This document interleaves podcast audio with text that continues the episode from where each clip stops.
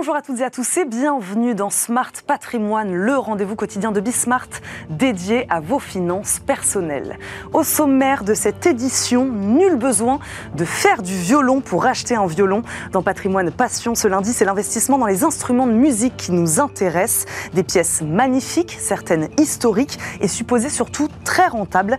C'est ce qui a poussé d'ailleurs la maison de vente aux enchères Agut à rouvrir son département dédié aux instruments et archets. Hector Chemel, violoniste et spécialiste instrument pour la maison de vente, sera avec nous dans une minute. Et puis dans Jeu patrimoine, frais réels ou forfait, comment choisir? Si face à votre déclaration d'impôt, vous hésitez, je vous conseille de rester avec nous. Déclarer ses frais professionnels peut être laborieux lorsqu'on ne sait pas par où commencer. Nos deux experts vont nous aider à comprendre quel abattement fiscal choisir en fonction de sa situation professionnelle, de ses revenus aussi.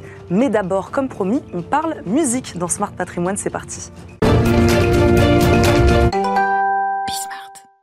Avez-vous déjà pensé à investir dans les instruments de musique? En plus d'être de très beaux objets, certains instruments peuvent aussi représenter des investissements très lucratifs. Certains investisseurs se tournent désormais vers ce type de placement. Pour en parler, notre invité aujourd'hui, Hector Chemel, spécialiste instruments et archets pour la maison de vente aux enchères à Gut. Bonjour. Bonjour. Bienvenue dans Smart Patrimoine, Hector Chemel. Merci beaucoup de nous accompagner. Vous êtes également, je le disais, ancien musicien professionnel, violoniste, très précisément.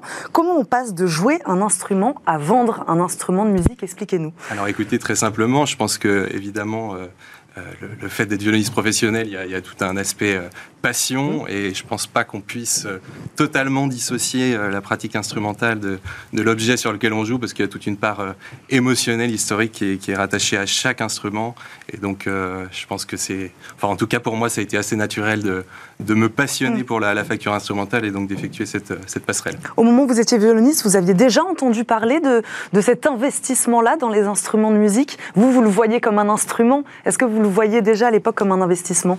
Bien sûr, bah, quand on est musicien, bon, on s'en rend compte euh, assez naturellement parce que c'est c'est un investissement important. Mm. Euh, toutes, les, les, les, très belles pièces ont, ont, pris énormément de valeur, donc c'est assez difficile pour les musiciens de, de pouvoir s'offrir un, un, bel instrument de nos jours. Donc mm. euh, on ne peut pas complètement l'ignorer. Évidemment, on, se tient en général informé de, des beaux résultats en salle de vente et des, ventes records qui peuvent, qui peuvent avoir lieu. Et donc c'est cette expertise d'ancien musicien qui vous a fait arriver euh, à la maison de vente aux enchères à Gut Absolument. Bah, écoutez, la, maison de vente euh, aux enchères a réalisé... Euh, donc déjà, il faut savoir que c'est, je, je, participe à la réouverture d'un département. Hein, c'est, une c'est euh, la maison Agut a coordonné des ventes d'instruments pendant une quinzaine d'années. Euh, il y a eu une vente assez spectaculaire euh, en juin dernier avec la vente d'un violon de Guarnerius del Jésus pour 3,5 millions d'euros.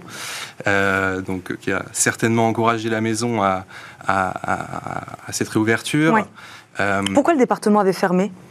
Alors ça, je l'ignore. Je pense que la maison s'est concentrée sur d'autres d'autres spécialités. Et puis c'est vrai que c'est un marché euh, euh, c'est un marché assez particulier, donc c'est important. Et c'est là, je peux répondre à votre question. Euh, je pense que cette démarche de la maison d'aller chercher un ancien musicien professionnel hmm. s'inscrit dans cette démarche parce qu'il faut avoir quelqu'un qui puisse, qui comprenne ce milieu et qui soit en mesure de, de parler à la fois aux, acheteurs et aux vendeurs. Est-ce que vous aviez constaté peut-être hein, une forte demande sur ces objets ou en tout cas une demande un peu plus importante? Alors bien sûr, alors c'est un marché qui est, toujours dynamique. D'une part, évidemment, les, musiciens cherchent toujours à acheter ou à vendre mm. leur instrument. Euh, bon, c'est un marché qui est euh, un instrument de musique, c'est à la fois un, outil de travail, c'est un moyen d'expression, mais c'est aussi euh, pleinement sa pleinement sa place dans le, marché de l'art, puisque ce sont, sont, des pièces uniques qui ont une valeur historique, donc qui peuvent être potentiellement très recherchées mm. par les collectionneurs, les investisseurs. Mm. Donc c'est des, oui, c'est des, des, biens sur lesquels il y a toujours beaucoup de demandes. Vous parlez d'investisseurs de collectionneurs, justement, quel est le profil de ceux qui investissent aujourd'hui dans ces instruments de musique? Est-ce que ce sont des, passionnés, forcément? Euh, Dites-nous. Alors, pas nécessairement. Euh, évidemment, euh, un passionné peut, peut chercher pour sa collection une pièce unique, mm. un instrument rare, voilà. après, voilà, c'est une, on peut tout à fait investir en n'étant mm. pas passionné de musique. C'est en tant que placement, c'est quelque mm. chose qui est possible. Il y a des gens qui le font en tant que philanthrope pour prêter le, prêter l'instrument ensuite à des musiciens, des fondations. Enfin, c'est mm.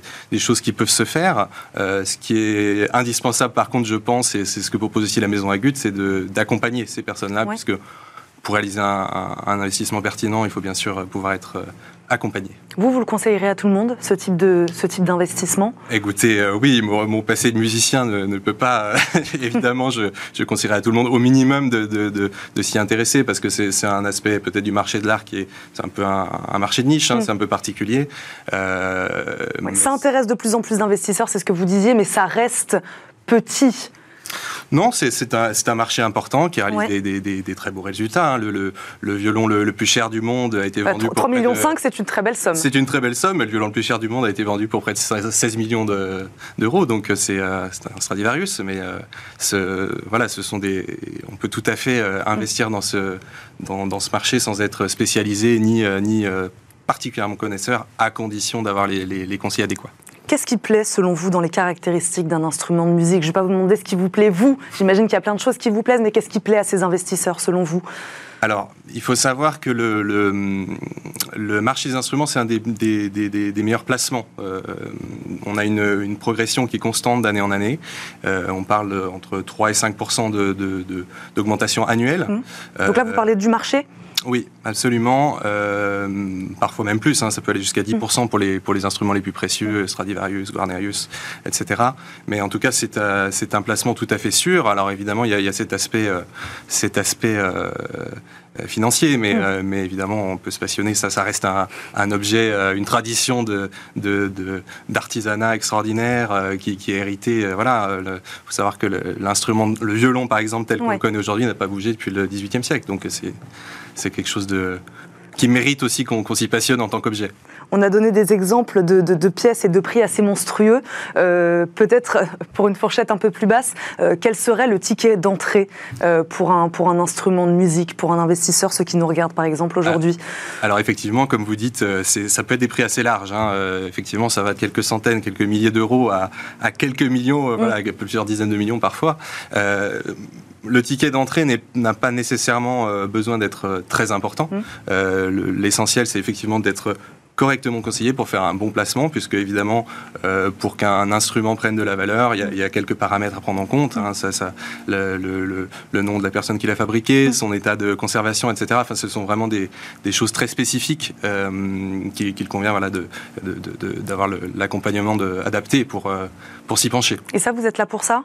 Ça? Oui, c'est mon rôle dans la maison, c'est effectivement d'assurer euh, euh, auprès des acheteurs comme des vendeurs effectivement ce lien, euh, conseiller pour l'opportunité de la vente, d'acheter, de placement, etc. Ce sont effectivement des choses que, que je propose. Vous parliez d'un marché en croissance. Est-ce qu'on peut avoir une idée de voilà comment évalue dans le temps le prix aujourd'hui d'un instrument, peut-être d'un instrument rare? Ce sont des valeurs qui ne chutent pas, qui ne baissent pas au fur et à mesure des années du tout Absolument pas. On a, on a, on a constaté depuis plusieurs dizaines d'années euh, effectivement une progression constante, comme je disais tout à l'heure, euh, autour de 3 et 5% pour les beaux instruments et, euh, et au-delà, hein, près, de, près de 10 pour les, les, les, instruments les plus précieux. Donc c'est vraiment des déplacements qui peuvent être intéressants. Est-ce qu'on peut parler un peu peut-être de fiscalité pour ceux qui nous regardent, sans rentrer dans le, dans le détail, mais voilà, quelle est la fiscalité qui s'impose à ces instruments Alors, il y a une chose qui, qui, je trouve très intéressante, moi, qui me touche particulièrement en, train, en, tant qu'ancien musicien professionnel. Mm. Euh, il faut savoir qu'il y a un dispositif euh, qui est proposé aux entreprises qui souhaitent euh, investir dans un instrument de musique. Donc, sur le même principe que pour les, les œuvres d'art originales, les entreprises peuvent bénéficier d'une déduction d'impôt mm. calculée sur le, le prix d'achat d'acquisition de l'instrument. qui va être étalé sur 5 ans à part égale, mmh. euh, avec, un, avec un maximum de déduction annuelle de 20 000 euros ou 0,5% hors taxe du chiffre d'affaires. Mmh. Euh, et pour cela, il faut, euh, il faut juste accepter de, jouer le jeu principal qui est de, de, prêter gratuitement l'instrument acheté à un artiste-interprète, donc qu'il soit professionnel ou étudiant. L'essentiel, c'est de mettre à disposition cet instrument, de permettre qu'il soit joué. Et là, je, je, là, ça vous parle. Oui, je suis particulièrement sensible à ça. Parce que c'est intéressant pour les, pour les musiciens. Vous disiez tout à l'heure, beaucoup de musiciens aujourd'hui n'ont pas les moyens forcément, ou en tout cas euh, ont des difficultés pour acquérir, pour acquérir des instruments de, de, musique. Comment vous, vous arrivez à faire ce lien aujourd'hui entre cette maison de vente aux enchères, cet accompagnement d'investisseurs sur des fois des, des montants très impressionnants, euh, tout en étant toujours aux côtés des musiciens, en leur disant, euh, voilà, il y a des instruments qui seront accessibles pour vous? Alors effectivement, le, marché a évolué, donc effectivement, les, les, très beaux instruments deviennent difficiles à acquérir pour un particulier, pour mmh. un musicien musiciens. maintenant, il faut savoir qu'il n'y a pas que des instruments qui, atteignent des millions. Hein. justement, dans, notre prochaine vente, on a, on a, on, a à cœur de, qu'elles soient accessibles aussi. et après, vraiment, c'est pouvoir rendre ce, marché accessible aussi bien aux collectionneurs, aux mm. investisseurs, qu'aux musiciens, amateurs, professionnels. Enfin, c'est vraiment c'est essentiel que ce soit ouvert. C'est une ambition, ça, de la maison Agut aujourd'hui, c'est ça, d'ouvrir, d'aller chercher de nouveaux acheteurs? Alors, je dirais qu'une des, une des ambitions principales, en tout cas une des, de mes ambitions principales, euh, c'est que euh, traditionnellement, les maisons de vente aux enchères sont pas tellement fréquenté par les musiciens, alors qu'on peut très bien y trouver un instrument euh, euh, voilà, avec lequel la magie peut s'opérer. Mm. Euh, pourquoi? Parce que y a, quand on choisit un instrument, souvent ça prend un peu de temps, on ne peut pas se décider en cinq minutes. Donc il y a des essais à faire, il faut prendre ce temps-là, et nous justement, on veut offrir cette possibilité aux musiciens, que ce soit pas réservé qu'à des marchands mm. ou, ou, ou, à des investisseurs, justement, mm. vraiment que tout le monde puisse s'y retrouver. Vous parliez de cette prochaine vente, c'est ça, la prochaine vente aux enchères Elle aura lieu le 7 juin prochain, je crois. Le 8 juin. Le 8 juin prochain à Neuilly. Est-ce que vous pouvez nous donner voilà, quelques exemples de, pièces qui vont y figurer et leur prix? Vous disiez des, fourchettes peut-être un peu plus abordables Absolument. Donc on, va, on a effectivement des, instruments euh, réalisés par les, de, très grands luthiers, et notamment de très grands maîtres de l'archéterie, parce qu'on parle souvent de, l'Italie et de Crémone pour les violons, mais la France est la, est la patrie de, l'archer moderne. Et on a des très très beaux exemplaires dans cette vente, notamment donc je peux vous citer deux exemples. Un archer de violon de, de Louis Bazin, euh, qui est estimé 3-4 000 euros. Hum. Un très très bel archer aussi d'Émile Auguste Touchard, euh, estimé 5-6 000. Et ce sont là, par exemple, je, vous, cite ça parce que ce sont euh, à la fois des pièces qui peuvent ravir un, musicien, mais ce sont hum. aussi des, des, pièces de par leur état, de par le nom, etc., qui peuvent voilà, pleinement s'inscrire dans une collection, dans un processus d'investissement. Enfin, ce sont des, vraiment de très très belles valeurs. Et bon, on vous souhaite bonne chance pour cette prochaine vente aux enchères. Merci beaucoup, Hector Chemel, d'être venu nous voir aujourd'hui sur le plateau de Smart Patrimoine. Je rappelle, vous. êtes spécialiste instruments et archer pour la maison de vente aux enchères Agut. Merci beaucoup d'être venu nous voir, d'avoir parlé investissement dans les instruments de musique. Je crois que c'était une première dans Smart Patrimoine. Merci beaucoup d'avoir été avec nous. Tout de suite, c'est Enjeu Patrimoine.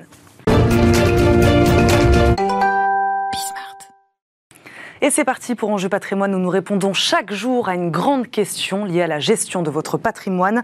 Aujourd'hui, entre frais réels ou forfaits, comment choisir? Vous déclarez vos impôts et vous souhaitez déduire des frais professionnels de votre salaire, mais vous hésitez et c'est normal entre la réduction forfaitaire de 10% ou la déduction des frais professionnels pour les montants réels. Nos deux experts vont nous aider à y voir plus clair. Adrien Vecten nous accompagne, expert comptable, il est notre invité. Bonjour. Bonjour. Bienvenue sur le plateau de Smart Patrimoine, merci beaucoup d'être avec nous. Mathieu Lafont nous accompagne également, avocat au cabinet Lafont et associé. Bonjour. Bonjour, à tous les deux et merci d'être là. Euh, ma première question est simple. Salarié, indépendant, qui peut prétendre aujourd'hui à l'une de ces deux possibilités de réduction d'impôts Je ne sais pas qui veut répondre.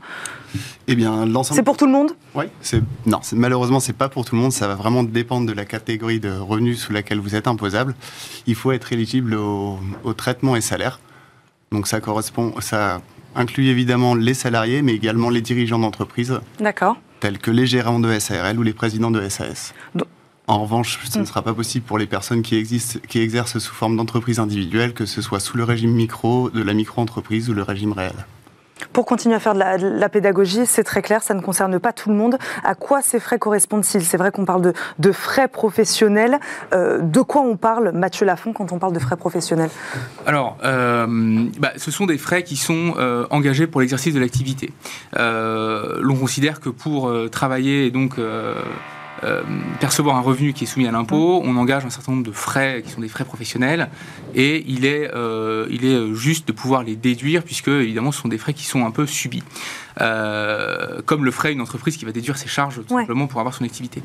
je crois que le sujet du jour ne concerne effectivement pas les indépendants, mm. les libéraux, etc., mais, mais essentiellement les salariés mm. et les gérants majoritaires ou les présidents des SAS qui perçoivent un revenu et qui ont deux possibilités de déduction concernant ses frais professionnels.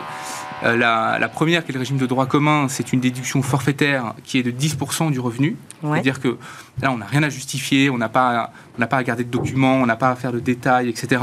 On considère qu'il y a 10% de votre revenu imposable qui constituent des frais professionnels, donc qui sont enlevés de l'assiette de l'impôt, Mm. qui sont déduits automatiquement. Cette déduction de, de 10% étant euh, plafonnée à 13 500... 122, si ma 13 mémoire est bonne. 522, merci. Euh, ce qui fait que si, si, si, si je gagne, mettons, 120 000 euros par an, je vais déduire 12 000. Si je gagne 180 000 par an, bah, je serai plafonné à 13 000 euh, par an. Euh, ça, c'est la déduction forfaitaire. Ouais. Euh, on peut néanmoins renoncer à cette déduction Mm. forfaitaire et opter pour le régime dit des frais réels Mm. et déduire donc les frais réels. Évidemment, on fera cette option pour les frais réels lorsque ces derniers sont supérieurs au montant que j'obtiens en appliquant la déduction forfaitaire de 10%. Ça paraît logique.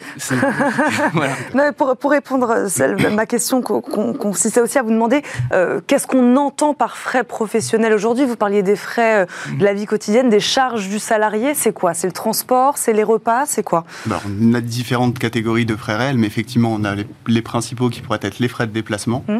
les frais de repas, mais également les personnes qui doivent exercer à domicile et qui ont besoin d'avoir un bureau. Là, on pourrait penser par exemple aux enseignants et aux musiciens, Mhm.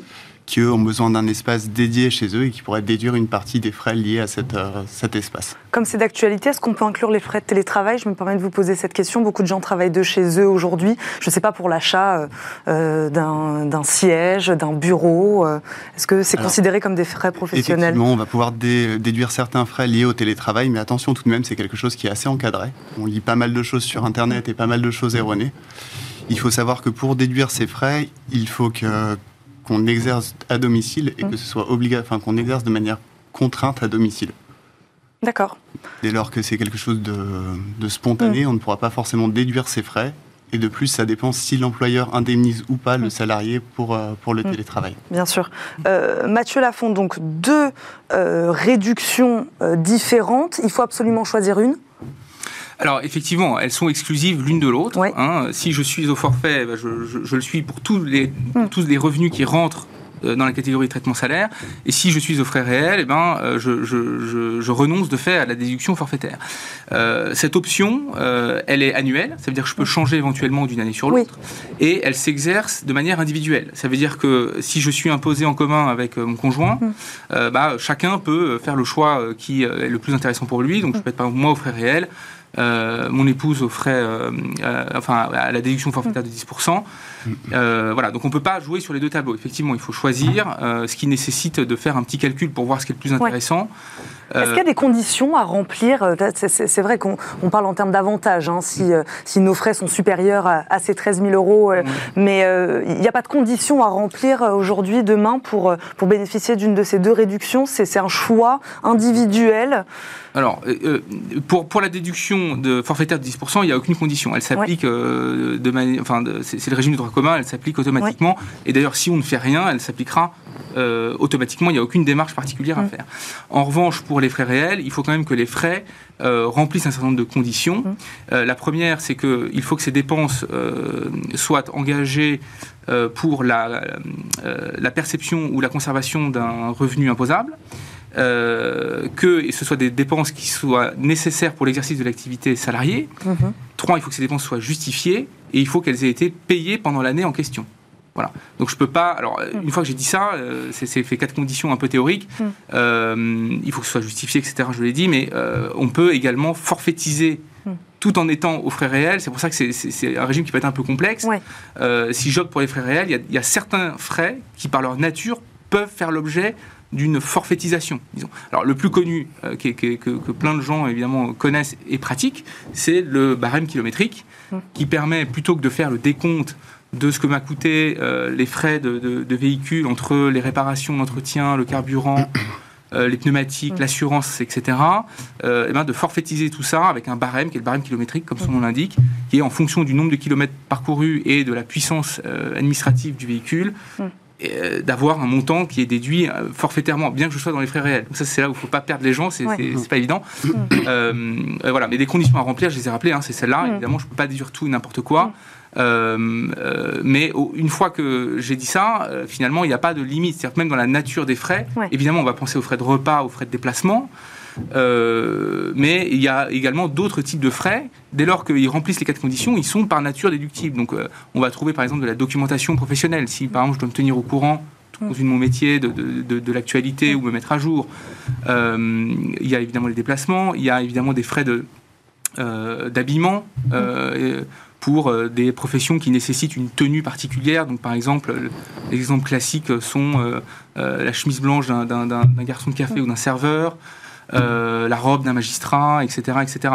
Alors, euh, alors demain, on n'a pas, euh, je sais pas, euh, Adrien Vecten avec nous pour remplir notre déclaration d'impôt. ça veut dire tous ces frais-là, finalement, est-ce qu'on peut les proposer à l'administration fiscale dans le doute? Voilà. Et ensuite, euh, c'est ce que vous nous dites un peu là. Non, c'est-à-dire que bon, en général, euh, il faut, quand même vérifier attentivement que ce soit déductible. Euh, et ensuite, bah, selon les modalités déclaratives, peut-être qu'on en reparlera, mm. il faut simplement les mentionner. Ils vont être déduits. et ensuite, l'administration a évidemment un droit de contrôle. Mm. donc, on, ne fournit plus d'office tous les justificatifs comme on le faisait auparavant, puisque maintenant on déclare mm. par Internet. mais il faut bien conserver tout ça chez soi et s'attendre à ce que l'administration, évidemment, euh, demande des, justificatifs, des informations complémentaires, c'est l'exercice de son droit de contrôle, qui est tout à fait euh, normal et légitime. Et donc, il faut bien conserver ça euh, pendant au moins trois ans. voilà, et un petit, enfin, un petit conseil à cet égard, c'est que autant le régime de la déduction forfaitaire de 10% a une énorme vertu de mon point de vue, qui est sa simplicité. J'ai rien à faire, j'ai rien à eh conserver, j'ai rien à compter. Ça s'applique de manière absolument automatique. inversement, le régime des frais réels suppose bah, de faire ces petits comptes, de conserver les pièces, etc. Et euh, il faut bien le dire, ça va être davantage regardé par l'administration. Mm. Donc il faut, il faut savoir qu'on s'expose éventuellement à des questions, euh, ce dont on n'a pas toujours envie. Adrien Vectel, mm-hmm. sur cette logistique, en effet, entre, entre ces deux réductions qui n'ont absolument rien à voir, euh, voilà, est-ce que, vous, est que vous la conseillerez, l'une mm-hmm. ou l'autre, à tel type de profession, à tel type de salaire? Alors, je pense que, comme l'a très bien dit Mathieu, ça dépend non seulement de, du montant des revenus imposables, voir si l'abattement forfaitaire est plus intéressant, mais il y a aussi une question de simplicité dans la compréhension des textes, dans ce qui est possible de déduire, dans la conservation des justificatifs. Dans ce cas, il peut être préférable de, privilégier l'abattement forfaitaire. Et après, il y a effectivement un calcul qui doit être opéré pour choisir l'un ou l'autre des régimes. Quelque chose qu'on n'a pas rappelé aussi, c'est quand on opte pour le régime réel, il faut faire attention puisqu'on peut le, le, revenu peut être majoré des allocations et remboursements pour frais d'emploi que l'employeur aurait versé euh, aux hmm. salariés. Un exemple très concret, l'employeur qui prend en charge euh, l'abonnement euh, à un transport public, par hmm. exemple l'abonnement SNCF, hmm. va prendre l'employeur a l'obligation de prendre 50% en charge. Le salarié qui décide d'opter pour les frais réels ne va pas pouvoir déduire la totalité de son abonnement, mais uniquement les 50% qui restent à charge. Donc il faut faire attention aussi quand on opte pour les frais réels, c'est pas uniquement le revenu fiscal qui apparaît sur la fiche de paye il peut être majoré des allocations et remboursements pour frais d'emploi. Et puis on peut changer d'avis, comme le disait Mathieu Lafont, c'est-à-dire se rendre compte que finalement, l'année prochaine, ce qui serait peut-être plus avantageux pour nous, mhm. c'est de repasser sur, euh, sur une déduction de frais réels, c'est ça? Sauf erreur de ma part, on peut revenir jusqu'à deux ans en arrière pour mhm. apporter une correction au niveau de l'impôt sur le revenu et changer d'option, effectivement. Vous disiez pas de justificatif à fournir euh, parce que aujourd'hui on déclare nos impôts sur Internet, euh, donc le, déclarant n'est pas là avec tous ces petits tickets. Euh, Alors il est avec ses petits tickets, mais devant son ordinateur. Ouais, non, parce que effectivement avant on les, on les transmettait d'office avec la déclaration de revenus. désormais ce n'est plus requis, on les conserve et par contre ils sont à disposition de l'administration en cas de mm. demande. Donc c'est un peu la même chose, simplement on n'a pas à les envoyer. voilà, mais pour je, réponds, je rebondis pardon sur la question précédente.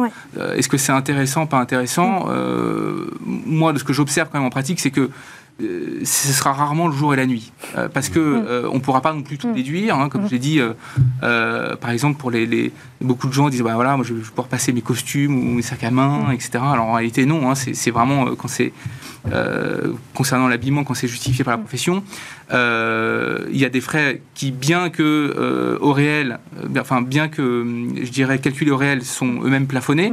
Hein, c'est le cas d'une partie des frais kilométriques, etc. Euh, je prends un exemple très simple parce que c'est une question qui revient souvent et je pense que ça intéressera un certain nombre d'auditeurs ou de téléspectateurs. Euh, c'est les frais de déplacement au domicile-travail. Mmh. Euh, les gens se disent, bah, tiens, je vais aller vivre loin ou en province quand on est à Paris. Alors c'est un peu à la mode maintenant d'aller vivre un peu plus loin, depuis le Covid en particulier. Mmh. il faut savoir que si vous vivez à plus de 40 km de votre travail, de votre lieu de travail, eh bien finalement, le montant que je peux déduire au titre de ces frais de déplacement au domicile-travail sont normalement dans la limite d'une distance de 40 km. Mmh. Autrement dit, on considère que si vous vivez à plus de 40 km de votre lieu de travail, bah, c'est votre choix, c'est pour votre convenance personnelle Mmh. et c'est pas au trésor et à l'administration d'en prendre en charge une partie. Mmh. Alors, sauf circonstances particulières, évidemment, quand on est deux, il y a un conjoint qui a un travail euh, là, où je dois être présent à tel endroit parce que euh, ma famille a des soucis de santé, des choses comme ça, il y a des circonstances qui peuvent le justifier, mais d'une manière générale, si c'est par convenance personnelle, je décide d'aller vivre à, à 80 km de mon lieu de travail, je ne pourrais pas tout déduire. Donc il faut, faut- faut aussi avoir conscience de ces limites-là. Et je, je- et je les rappelle parce que quand on met tout ça bout à bout, on se rend Ouais. compte que ce sera rarement Mhm. euh, extrêmement intéressant, ça peut l'être, mais euh, ça- ce ne sera pas non plus euh, le jour et la nuit. On n'en a pas parlé sur le montant du salaire. Est-ce que un des deux est plus avantageux euh, si on a plutôt un bas salaire, un, un moyen salaire? Bah, effectivement, plus on va avoir un revenu important, plus l'abattement forfaitaire peut être intéressant, Mm. bien dans la limite du plafond qu'on a évoqué précédemment. En revanche, pour des bas salaires, il peut être intéressant d'opter pour le réel. Ça peut être intéressant également d'opter pour le régime réel pour des personnes qui ne seraient pas imposables, Mm. puisque c'est le régime fiscal de référence qui va servir pour euh, l'éventuelle exonération de taxes d'habitation et également pour les aides sociales.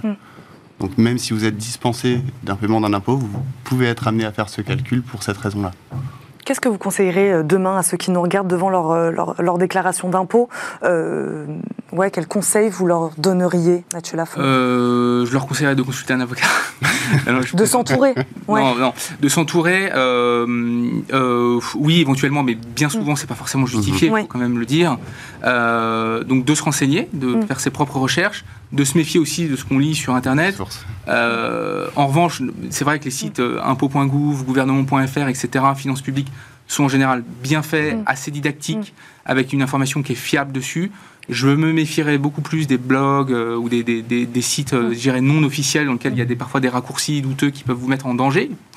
Euh, donc voilà, ça c'est mon, c'est mon, mon conseil. Et, et- et d'une manière générale, moi j'aime bien la déduction forfaitaire, parce que je trouve que d'une manière générale, la simplicité euh, est quand même une grande vertu. Mhm. Et puis c'est aussi euh, l'assurance qu'on n'aura pas de questions et de la part de l'administration sur ce sujet. Et c'est toujours une tranquillité d'esprit qui est appréciable. Est-ce que jusqu'où peut aller la déduction? C'est ce que vous disiez euh, tout à l'heure. En, en- en 13 000 pour la déduction forfaitaire Alors, le, le forfaitaire, c'est 13 500, mais il faut avoir le revenu qui va avec. Oui, hein, bien sûr. Euh, donc, effectivement, déjà, pour justifier 13 000 euros de frais réels tous les ans, il faut avoir des conditions quand Mm. même assez particulières, singulières, euh, qui font que j'ai beaucoup, beaucoup de frais professionnels. Donc la déduction forfaitaire va quand même euh, concerner plus de monde. Ah oui, eh ben, très nettement. D'ailleurs, je n'ai pas les statistiques officielles, mais y, Mm. y y il y a finalement assez peu de monde qui opte pour, le, pour les Mm. frais réels.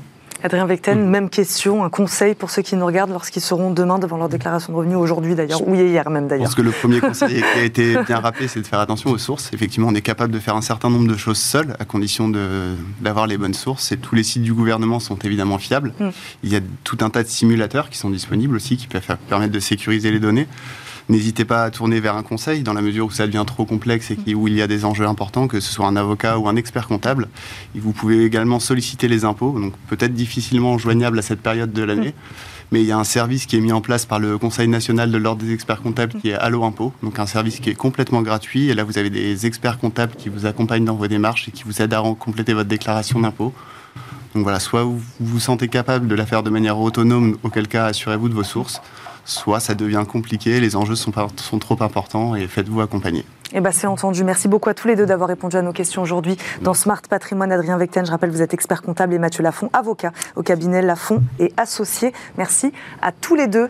Merci à Merci beaucoup. à vous de nous avoir suivis. On se retrouve demain, même heure, pour un nouveau numéro de Smart Patrimoine. À demain. Salut.